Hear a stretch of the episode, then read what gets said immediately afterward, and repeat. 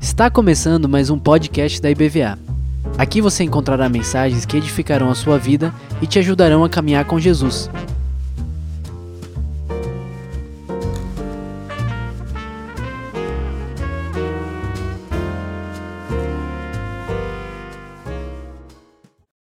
Deus abençoe, pode se assentar, meu querido irmão, minha querida irmã. A graça e a paz seja com todos vocês. Aqui é um ambiente e lugar de bênção, amém? Eu não sei se você que está também nos assistindo consegue perceber, consegue sentir que esse ambiente é um lugar de liberdade do espírito. Temos sentido a presença de Deus aqui nesse lugar, em especial nessas quartas de manhã nós temos sido constantemente visitados pela presença do Senhor, do seu Santo Espírito, tem enchido e esse lugar tem sido um lugar de liberdade na presença do Espírito Santo de Deus. Eu sei que você que está aqui nesse lugar não tem dúvida de que a presença de Deus está nos cercando. Eu nessa manhã queria falar a respeito de algumas coisas que o Senhor Jesus nos, nos fala a respeito de vida plena quando vivemos momentos como esse, estamos aqui, somos regados, somos cheios da presença de Deus, nós vivemos momentos muito especiais. Contudo, a nossa vida, o nosso dia a dia, muitas vezes nos tira desse lugar e muitas vezes não vivemos uma vida tão plena quanto o Senhor Jesus nos prometeu.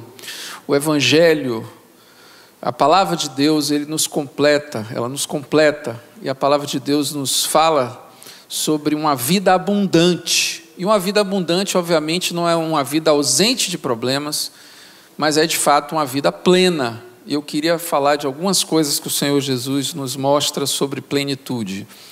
Em Lucas, no capítulo 5, é o que eu queria pedir a você que abrisse. Lucas, capítulo 5, nós temos uma narrativa de um milagre de Jesus, né? um milagre muito interessante, um texto também muito conhecido, lá, a partir do verso 1, nós vamos ler agora, diz assim: que certo dia Jesus estava perto do lago de Genezaré e uma multidão o comprimia, e de todos os lados o comprimia para ouvir a palavra de Deus.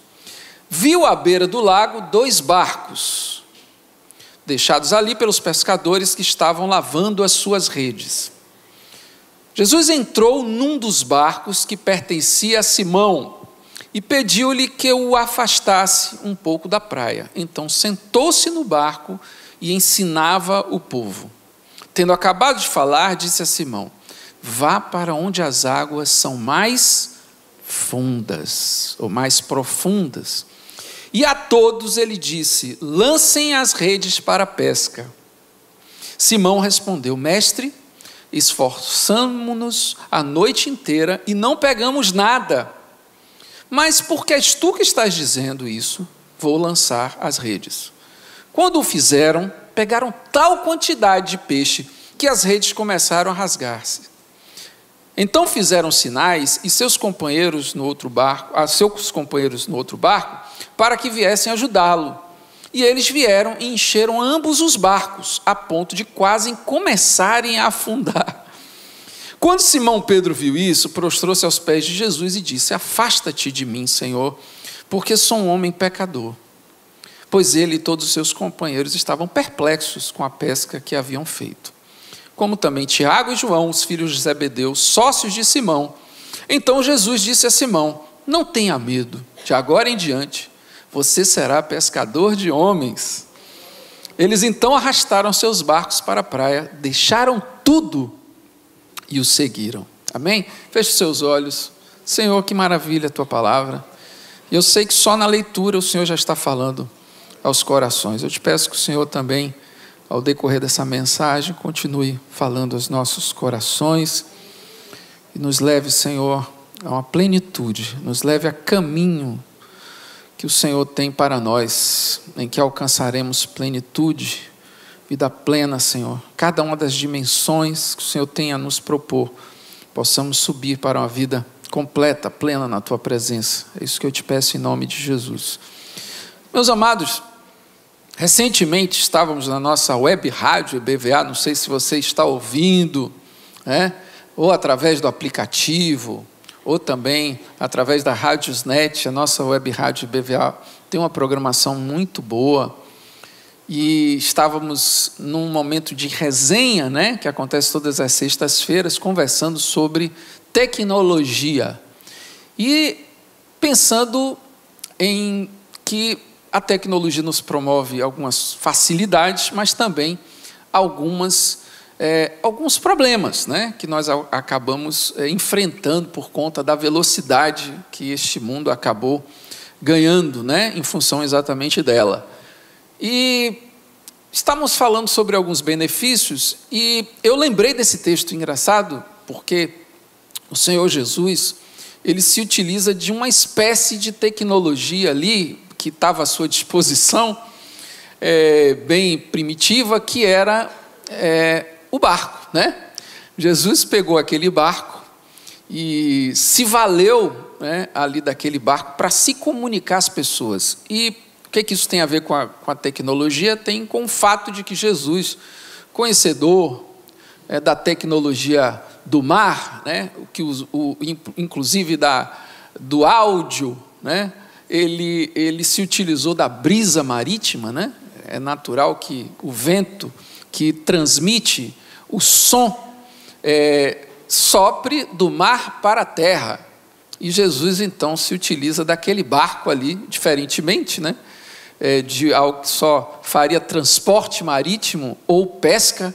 Jesus Cristo dá um, uma nova utilidade para aquele barco. Seria então o lugar de transmissão da palavra de Deus. Você veja como Deus tem a capacidade de transformar muitas vezes coisas que aparentemente não poderiam fazer, obras grandiosas, da forma mais inusitada possível. Como Deus pode pegar pessoas que aparentemente não têm capacidade, não têm talento, não têm condições de fazer uma determinada coisa, e Ele para a sua glória e pelo seu poder, realiza coisas maravilhosas. Ali, ele utiliza essa tecnologia ali para poder comunicar melhor, porque ele estava com uma multidão à sua frente, então era muito melhor falar na direção do vento. Não sei se você já tentou falar contrário ao vento, né?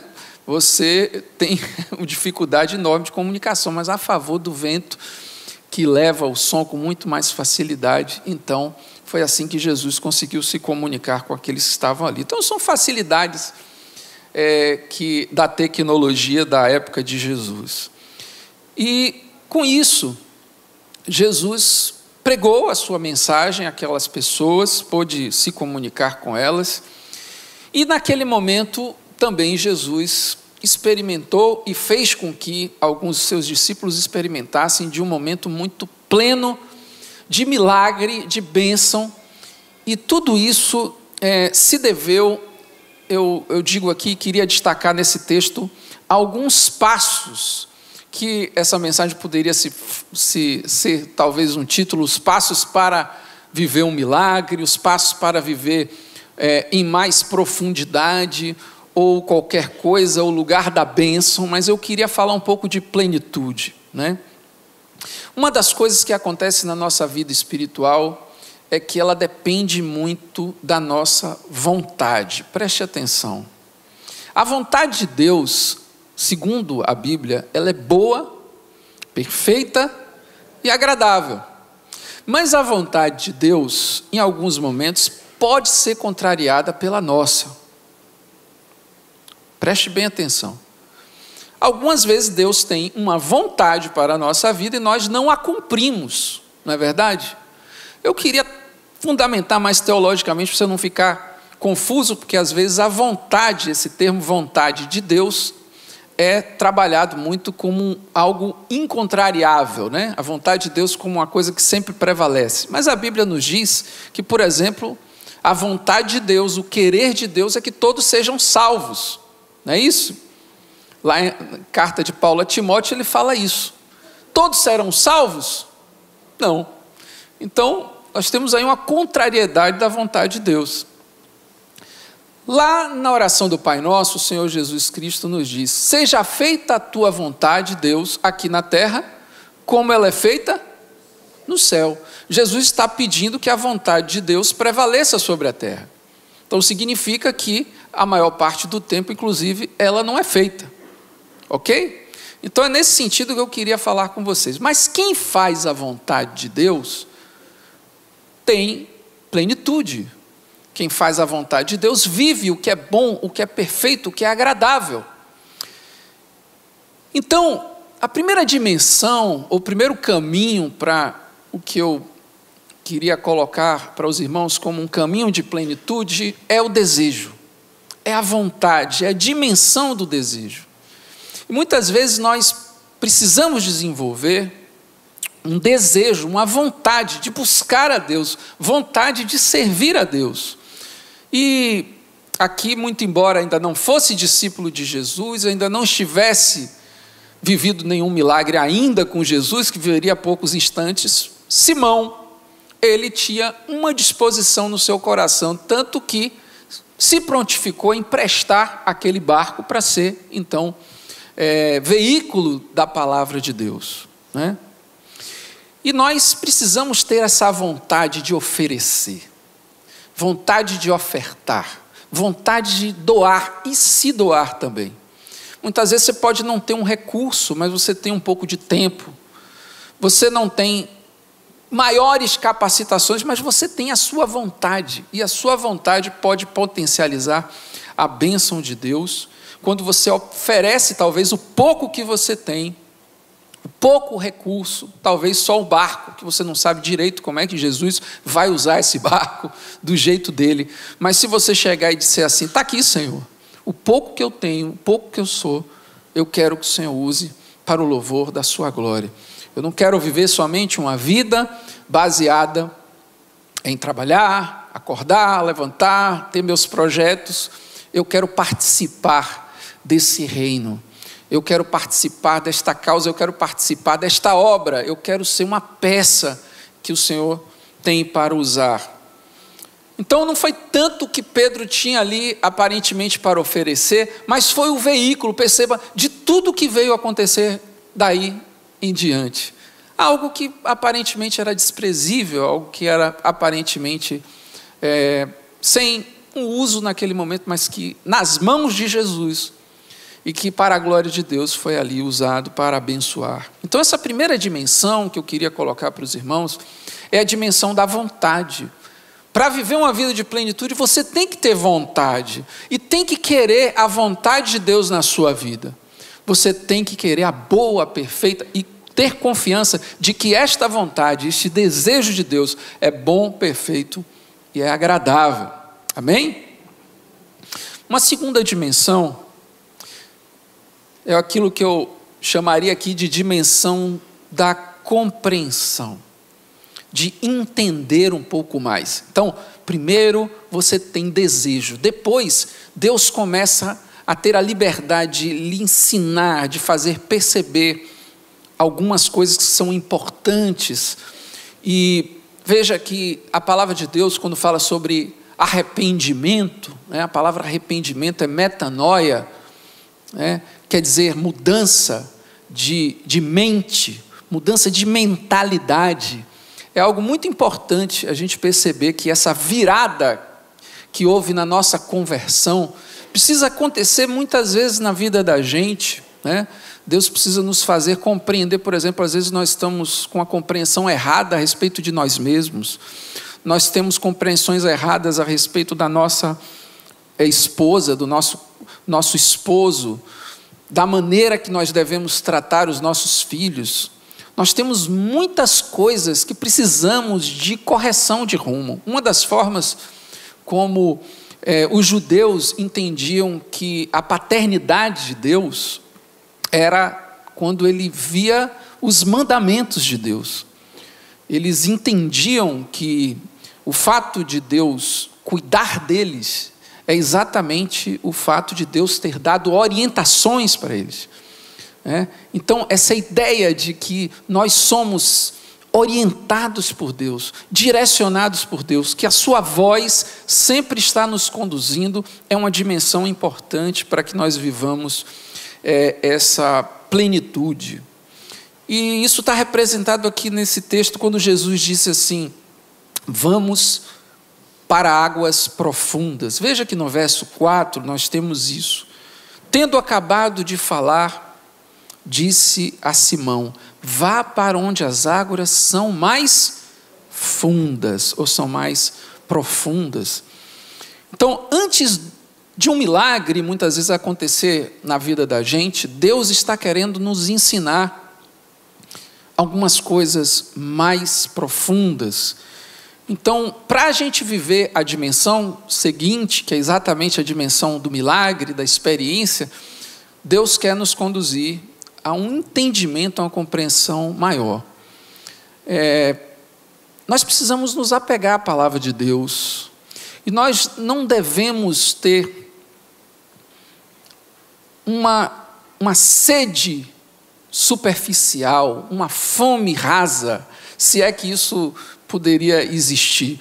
Mas sabe que às vezes nós temos desenvolvido, né? as pessoas desenvolvem às vezes quando estão acostumadas a serem subnutridas, elas acabam comendo pouco e, se, e procurando e trabalhando o seu corpo para se satisfazerem com pouco. Pessoas, inclusive, que adoecem do ponto de vista nutricional, né? pessoas anoréxicas, elas programam, né? acabam seus cérebros sendo programados para a ideia de que elas têm que comer menos, né? e não sabem que estão subnutrindo-se muitos irmãos ficam raquíticos exatamente porque parece que programaram as suas vidas, gastam muito pouco tempo em meditar. Isso é uma coisa muito importante. Uma coisa é ler a Bíblia, outra coisa é meditar na palavra de Deus. Isso é diferente. É importante que você atente, é importante que você gaste tempo e que você gaste tempo sendo ministrado pela própria palavra eu costumo algumas vezes ler a palavra falando, né? Algumas pessoas gostam mais de ler em silêncio, mas isso é bom, porque é como se aquela palavra estivesse dizendo para mim. Isso é muito importante, porque a gente, pelo, no processo de transformação que a palavra tem capacidade de causar em nós, processo dessa dimensão do entendimento, do aprofundamento, do conhecimento, nós precisamos aprender a meditar e não somente a ler. Precisamos nos no, querer desejar o mais profundo. Então, essa segunda dimensão é uma dimensão importante, a dimensão do entendimento, da compreensão. É triste quando estamos querendo levar algumas pessoas para um lugar mais profundo e elas não querem ir, ou quando não estamos fluindo na direção de desafiarmos as pessoas ou a nós mesmos. Não podemos perder a dimensão de que o nosso chamado é para cuidar também da oração, cuidar da palavra. Essa é uma forma de adorarmos a Deus, irmãos. Muitas vezes a gente faz associação de adoração somente à música, né? somente ao momento de louvor, de enaltecimento a Deus. Mas adoração é um conceito muito mais amplo, que implica em sujeição, que implica em dobrarmos o nosso coração, dobrar a nossa vontade à vontade de Deus, e isso só acontece com esse cultivo de disciplina espiritual com base no aprofundamento, né? Então, vamos para a terceira dimensão, que é exatamente aquilo que acontece é, no momento em que a gente vive uma bênção de Deus, um milagre de Deus. Isso marca a vida da gente.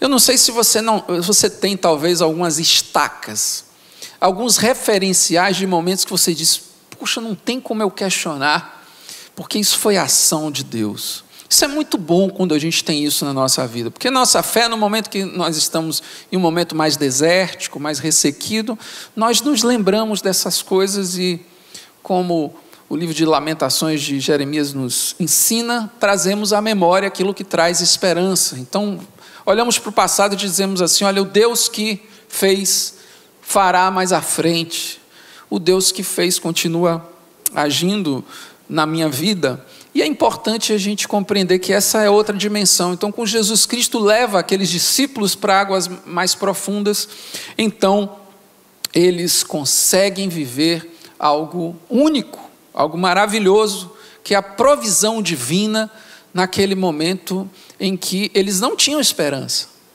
Veja, eles já tinham trabalhado a noite toda, eles já tinham tentado de tudo. Às vezes na vida da gente, nós estamos até aprendendo grandes coisas, Deus está nos ensinando muitas coisas, mas nós não estamos vivendo aquela vida leve, nós não estamos vivendo aquele momento em que as coisas fluem. E isso é muito importante, que a dimensão é, desse, dessa bênção, a dimensão desse milagre é exatamente uma fluidez. Eu tenho percebido que o Senhor tem nos levado a alguns momentos aqui de fluidez. Né? Nós vemos o Espírito Santo com liberdade, nós vemos né, as coisas acontecerem, vemos algumas cadeias sendo quebradas. Isso é quando estamos vivenciando essa dimensão, a dimensão da vivência. Por outro lado, nós temos então um, uma visão, uma forma de conhecimento que só a vivência ela produz. Preste bem atenção. Existem duas formas da gente conhecer as coisas: a forma intelectiva, a forma da compreensão, do, do entendimento e a forma da revelação, da percepção a partir da vivência. Inclusive, a palavra de Deus chega a dizer que Jesus Cristo aprendeu pelo que ele sofreu. É diferente você imaginar um ser divino que esconde todos os segredos da sabedoria e da ciência aprendendo alguma coisa, né? Não é estranho? Mas a palavra de Deus nos revela que, por meio do sofrimento, por meio da vida humana, da experiência humana, Jesus Cristo aprendeu. E nós também aprendemos quando vivenciamos experiências espirituais na presença de Deus, eu queria usar uma ilustração. Certa vez, eu estava ouvindo a descrição, eu tenho vontade de conhecer, inclusive, esse lugar. Se tiver alguma, mission... É, alguma viagem missionária lá para o Chile, eu gostaria de ir, tá? Porque é, eu, eu, vendo as fotos de uma, uma, a viagem de um amigo, né? Teve aquela, deu aquela invejazinha santa, né? ele me mostrando a entrada, né? ele passando da Argentina, foi de carro lá para o Chile, para a Cordilheira dos Andes. E assim eu via a entrada lá da, da a Argentina, da Argentina para você entrar no Chile, você já vê a Cordilheira dos Andes. Mas é como se fossem, é, assim, você está indo aqui das, é, com, a, com o ferry boat, né? A foto parece meio isso. Você vendo a ilha lá do outro lado, ou da ilha para cá, vendo Salvador. Você vendo lá aqueles morrozinhos, aquelas coisazinhas, né? Então, assim, você tem a sensação, a Cordilheira dos Andes, um negócio. Aí eu, ele disse, está aqui a Cordilheira dos Andes. Eu falei, poxa, pequeno negócio. Pensei, aí foi, ele foi aproximando, né? foi chegando mais próximo. E aí você vê aquela cadeia de montanha já se aproximando assim. Quando você chega em Santiago, né, é aquela coisa incrível. Tem uma foto parecendo, eu não trouxe aqui para os irmãos, né, poderia até ter trazido, mas assim, vocês pesquisarem, vocês vão ver, parece um, um, uma onda, um maremoto gigante, né, as nuvens assim. É, que, que, que cobrem a cordilheira e aquela coisa imensa que parece que vai cair em cima de você. Né? Eu fiquei muito impressionado com aquilo e, e me lembrei que se aproximar de Deus é uma coisa mais ou menos parecida com isso. Quando nós vemos Deus de longe, Ele é pequeno, Ele não tem talvez o mesmo poder, ou pelo menos não reconhecemos a mesma grandeza, o mesmo poder. Mas na medida em que nos aproximamos dele, na medida que essa dimensão da experiência começa a alcançar a nossa vida, que nós vamos vendo do que Ele é capaz, a profundidade da Sua sabedoria, a profundidade da Sua grandeza, nós vamos ficando cada vez com menos explicações, com menos certezas, com menos palavras. E aí a dimensão da adoração aparece. Porque nós deixamos de entender para admirar. Deixamos de querer dissecar como pessoas arrogantes que acham que podem esmiuçar as coisas divinas, e nós só contemplamos, até que fazemos como os anjos e dizemos: Santo, Santo, Santo. Eu fico imaginando lá os, os anjos mais elevados que ministram próximo da presença de Deus. Isaías diz que eles fecham seus olhos para que não possam contemplar a Deus. Quem um dia tem dignidade de contemplar esse Deus? E cobrem os seus pés, isso representa que nenhuma das obras que possamos fazer é digna das obras de Deus. Tudo aquilo que fazemos nessa vida, nesse mundo, é muito pequeno diante da obra de Deus e do Cordeiro que um dia receberá honra e glória, porque comprou para Deus povos de toda tribo, língua e nação. Quem é digno de abrir o livro? Quem é digno de qualquer outra coisa a não ser Ele? Então, quando vivemos essa dimensão, também compreendemos Deus de outra forma e a nossa vida também fica mais entregue nas Suas mãos. E é isso que precisa acontecer muitas vezes na nossa vida. Inevitavelmente nós vamos para a próxima dimensão, que é a dimensão da doação. Não há que se receber alguma coisa, você recebe algo de Deus, você percebe Deus de outra maneira, essa dimensão maravilhosa, essa experiência maravilhosa, e você fica só para você mesmo. Né? O Senhor Jesus disse para aquela mulher samaritana que, que aquele que crê em mim, rios de água viva fluirão do seu interior. Rios de água viva que se renovam fluirão do seu interior. Assim, todo aquele que é filho de Deus. Então Jesus Cristo diz a Pedro: Agora que você pescou tanto, Pedro, agora que você tem seu suprimento, agora que você não está preocupado com absolutamente nada, e Deus nos ajude a viver uma vida com cada vez menos agonia, cada vez menos ansiedade, cada vez menos preocupação. Mas agora que eu te levei para essa dimensão, Pedro, está na hora de você ser pescador de homens. Está na hora de você olhar para o lado, está na hora de você repartir isso que eu dei aqui para você. Tiago, no capítulo 4, verso 17, diz assim: Quem sabe fazer o bem e não faz, comete pecado. Uma coisa importante, irmãos, que nós precisamos compreender, né, dentro dessa dimensão aqui, da doação, é que precisamos valorizar os nossos encontros, os nossos relacionamentos. Uma coisa que Deus tem me falado ultimamente é que comunhão é uma espécie de revelação. Preste bem atenção nisso. Comunhão é uma espécie de revelação que acontece no encontro. Sem encontro você não vai experimentar a proximidade, você não vai perceber a dificuldade, você não vai sentir aquilo que você precisa sentir, que é que vai fazer com que você se alegre com o que está alegre, que vai fazer com que você se entristeça com aquele que está triste. E você não vai viver também uma plenitude, porque a plenitude ela é vivenciada não somente na sua interioridade, mas nas relações né, nas interações, isso é muito importante. Então, a comunhão está no processo dessa dimensão, juntamente com a vida mais repartida, com a hospitalidade, com a solidariedade, tudo isso é importante. Mas, por fim, temos a última dimensão que diz assim, né? A gente tem o texto, última parte do texto, nós vemos que o Senhor Jesus, ou que, que o narrador nos revela, eh, nos revela, que eles arrastaram seus barcos para a praia. Veja só que coisa importante. Eles viveram aquele milagre, é com aquele barco, é com aquela tecnologia que eles viveram aquele milagre de Deus, mas eles deixaram tudo e seguiram Jesus.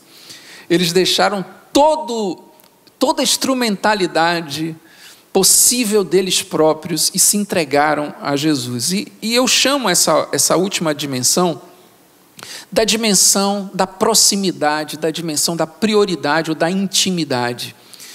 Por mais que nós aprendamos a servir os outros, a nos relacionar bem com os nossos irmãos, tudo depende da relação que nós mantemos com Deus. Próprio apóstolo Pedro, mais à frente, lá quando ele nega Jesus, e quando Jesus se reencontra, está lá no final do Evangelho de João, com Jesus Cristo, Jesus faz perguntas a Pedro, as mesmas, na verdade a mesma pergunta. Ele diz assim: Pedro, você me ama? Aí Jesus, aí Jesus, aí Pedro responde: Eu amo, Senhor. E ele diz: Apacenta as minhas ovelhas. Preste bem atenção para esse princípio. Por três vezes Jesus Cristo faz isso. Jesus estava preocupado com o amor que Pedro tinha por ele, para então fa fazer com que ele fizesse aquilo que ele deveria. Primeiro, você ama a Jesus, e depois você faz o que tem que fazer. Você entende? Esse é um princípio importante para você aprender. Tudo que você fazer, né, fizer por palavras, por obras, faça em nome de Jesus, já diz a palavra de Deus, faça para a glória de Deus o seu trabalho, tudo aquilo que você faz, todo o seu serviço que você desenvolve dentro ou fora da igreja, tem que ser por amor a Jesus. Essa dimensão da intimidade, de que nada é mais importante do que seguir a Jesus e ser um discípulo de Jesus. Não podemos esquecer de tudo o que fazemos deve ser feito para Deus e para a glória de Deus. É, eu queria encerrar, irmãos, contando uma experiência que aconteceu comigo há muito tempo atrás. Eu era um adolescente e servia a Deus no ministério de louvor de uma igreja. E nós fomos convidados para ir para uma para ir para um ar livre. Não sei se vocês já ouviram esse termo aqui. Ar livre é simplesmente é, você fazer uma coisa em lugar aberto, né? Você ia para uma praça, ia ia ou, ou evangelizar, ou você ia ter um evento lá, qualquer coisa, e a gente foi convidado para lá para a pracinha ali no meio da Praça do Uruguai. E eu me lembro que aconteceu um, um, um, imprevisto.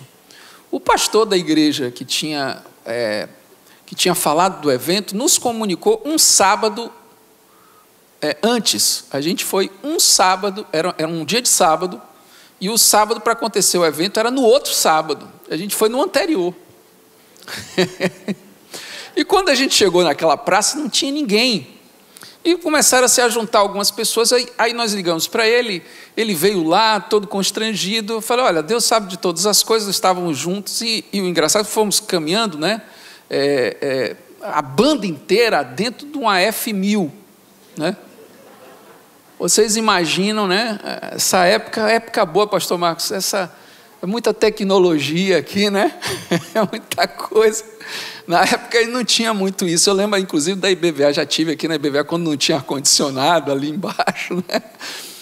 Então, a gente nessa época saía todo mundo naquela banda, né?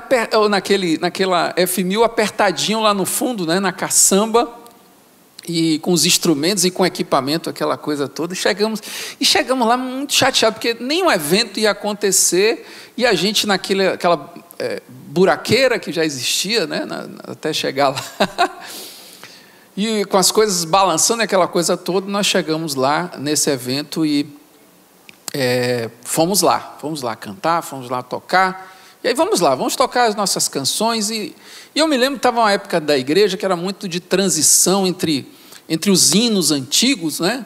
E os hinos novos. E a gente que era jovem só queria cantar as músicas mais novas, né? Só queria cantar as, o hit, né?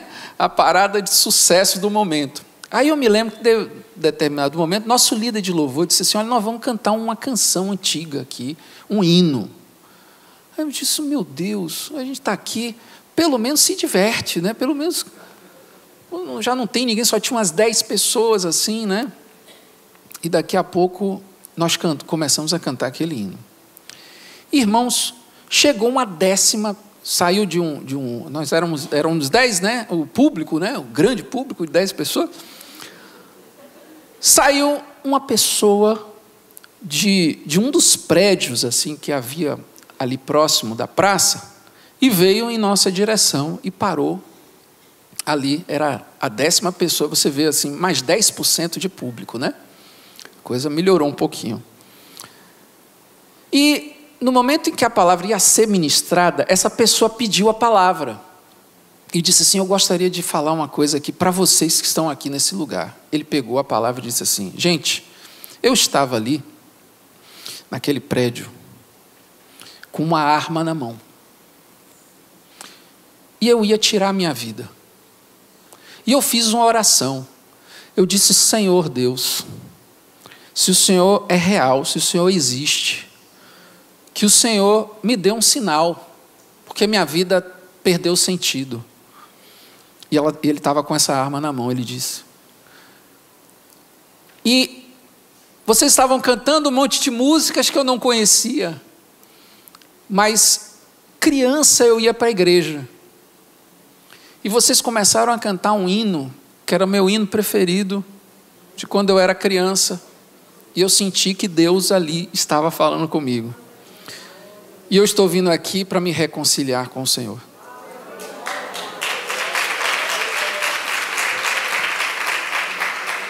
É um pequeno ambiente, pequeno passo, pequenos instrumentos que podem fazer grandes coisas. Não despreze aquilo que Deus colocou nas suas mãos. Entregue, viva as dimensões e viva a plenitude da sua vida. Em nome de Jesus, que Deus te abençoe. Amém. Eu sou. Vamos cantar.